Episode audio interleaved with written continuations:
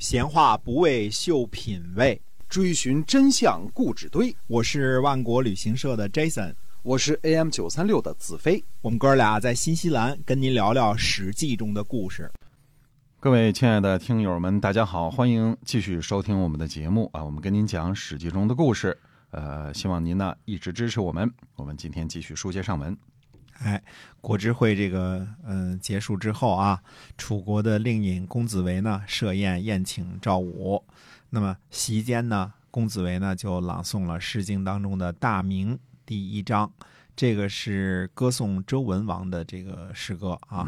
那么公子围呢以此来这个比附炫耀自己啊，这个嗯跟周文王一样啊。那么赵武呢就朗诵了小婉的第二章。暗指呢，君臣如果，呃，骄奢纵欲呢，将会导致灭亡。嗯，那么宴会之后呢，赵武就对书相说了：“说公子围啊，自比为王，他能得逞吗？”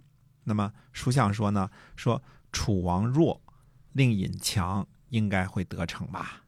不过呢，就算得逞，也不得善终。”赵武说：“为什么啊？”书相就回答说呢：“说强大的战胜弱小的。”啊，心安理得，强大的呢就不合道义，不合道义而强大呢，一定会很快灭亡。《诗经》里边说呀，说赫赫宗周，灭于褒姒啊，说这个这么这么牛的这个周朝，就让褒姒一个女子给灭了。这就是因为呢强大但不合道义的缘故。令尹呢当了楚王，必然要谋求诸侯诸侯拥护。势必呢就更加的暴虐，人民呢无法承受，他怎么能够得到善终呢？用强暴夺得君位，以不义而获胜，一定会以此为治国之道。把荒淫暴虐呢作为常道，这是不可能长久的。夏天的四月呢，晋国的赵武、鲁国的叔孙豹和曹国的大夫进入了郑国的都城。郑简公呢，呃，一打总的宴请他们，叫一块儿了。那么。子皮呢，去通知这个祥礼和宴请的日期，告诉你哪天哪天啊。那么行礼完之后呢，赵武呢又朗诵了一首《护业》，这个《护业》是一首诗啊，这个《诗经》当中的一首。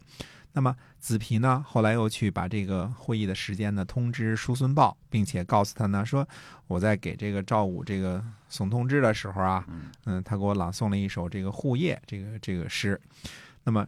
叔孙豹说呢，说赵武呢只想接受一县之礼，那么，呃，说说这个周时候的这个享礼啊，这个享礼呢，先由主人敬酒，这个叫献，就是贡献的献啊。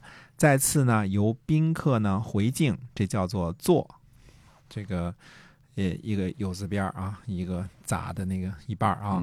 然后呢，再由主人呢，呃斟酒自饮。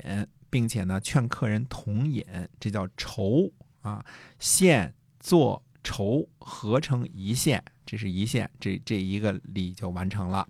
也就是这个一线呢，是最简单的这个祥礼，就这个意思。因为什么呢？因为赵武所赋的这首诗啊，是低级大夫们宴饮时的情形，所以呢，叔孙豹就猜出了其中的意思，就是说要郑国呢一切从简。那么。郑国的子皮呢，就回答说呢，说郑国哪敢呢，对吧？这么这么大官来了之后，我们就一县之力哪敢呢？叔孙豹说，这是赵武所要求的，有什么不敢的？哎，等到宴请的时候呢，郑国在这个帷幕之下摆放了五县的这个器皿，这个豆啊什么这些都都给摆好了啊，这个。瓶瓶罐罐的，嗯，那么赵武呢就把子产拉到一边说：“他说我已经跟贵国的这个子皮说过了，一切从简，对吧？他他认为他赋诗之后就是告诉你了，你就去理解就得了，对吧？最后呢，呃，终归还是终于就是使使用了这个一县之礼。那么，呃，赵武呢就作为这个一县之礼的客人。那么一县之礼结束之后呢，就开始了宴席或者叫宴礼。”啊，这个什么都是礼啊！如果使用五线、七线或者九线之类的响礼呢，过程呢隆重复杂，有的时候呢，这个，呃，这个宴席啊或者宴礼啊，可能得等到第二天才能举行呢，次日才能举行呢，就是限的时间太长了嘛。嗯，喝的也不少啊嗯。哎，这一县治里呢，时间短，礼毕呢就直接可以进入宴席了。那么宴席之后呢，这个大夫们呢就赋诗啊，各自表述自己的志向，那么、嗯很开心，其乐也融融。这个嗯赵武呢就夸夸谁啊，这个这个怎么样，不敢当啊，什么这些啊，这我们就都不说了啊。那么赵武出来之后说呢，说恐怕再也见不到这样欢乐的场面啦。这个赵武就感叹一句啊，嗯天王呢派刘定公呃慰劳赵武，这个馆舍呢就设在洛水的旁边。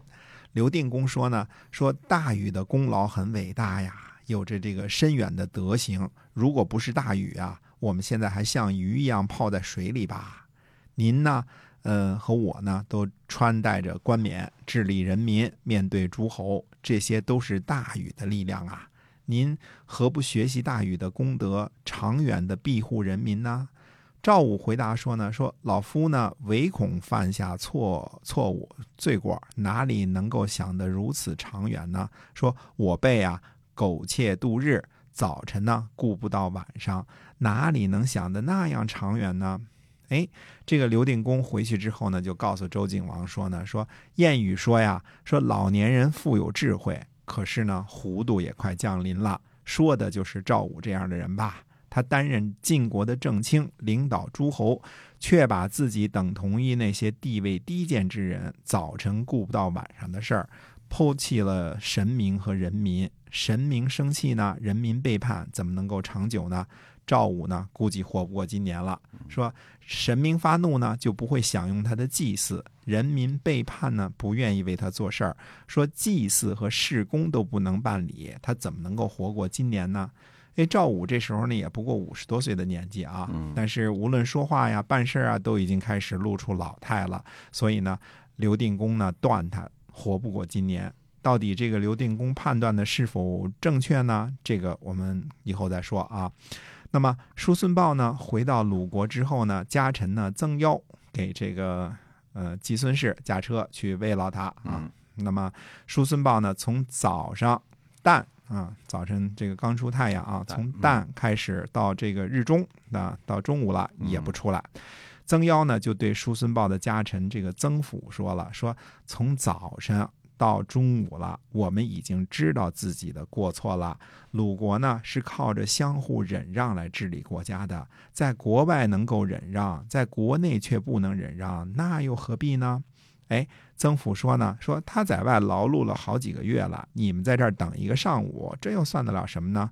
曾府呢就对这个叔孙豹说呢，说嗯，可以出去了吧？嗯叔孙豹呢指着堂上的这个柱子说啊，说虽然厌恶它，但是能把它去掉吗？于是就出来呢见了季武子，啊，这个这是算是这个国之会的一些个后续啊，嗯这个很有意思，这些个记录听听啊，非常有意思，哎。